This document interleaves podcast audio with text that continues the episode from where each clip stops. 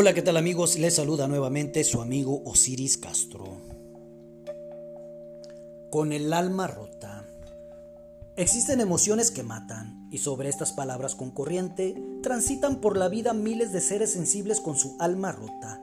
La herida está, es latente, sangra y duele, pero eso ya nadie lo nota. Vivir día a día, sintiendo el vértigo y la agonía, puede transformarse en una carga muy pesada porque simplemente no hay descanso, en donde incluso ante el más mínimo parpadeo la luz se te apaga.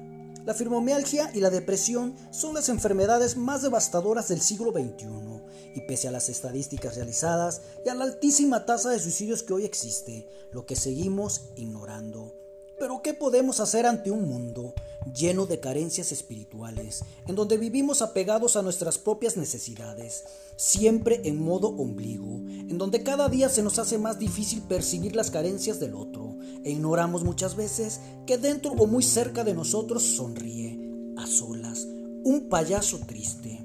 Siempre he creído desde muy pequeño que el amor puede transformarlo todo y para este tipo de enfermedad sea ciencia cierta que el amor es el único antídoto. Pero ¿cómo le haces si también esos cálidos abrazos agonizan frente a un mundo anestesiado que solo persigue sueños imposibles? Quizás sea esta la razón del por qué la medicina es tan lapidaria en su diagnóstico, al decir que enfermedades como estas son irreversibles y esta, a pesar de todos sus avances, aún en estos tiempos, sigue condenando de manera fría, bajo una sentencia despiadada, a morir en el haciamiento de su alma, a esos guerreros invencibles.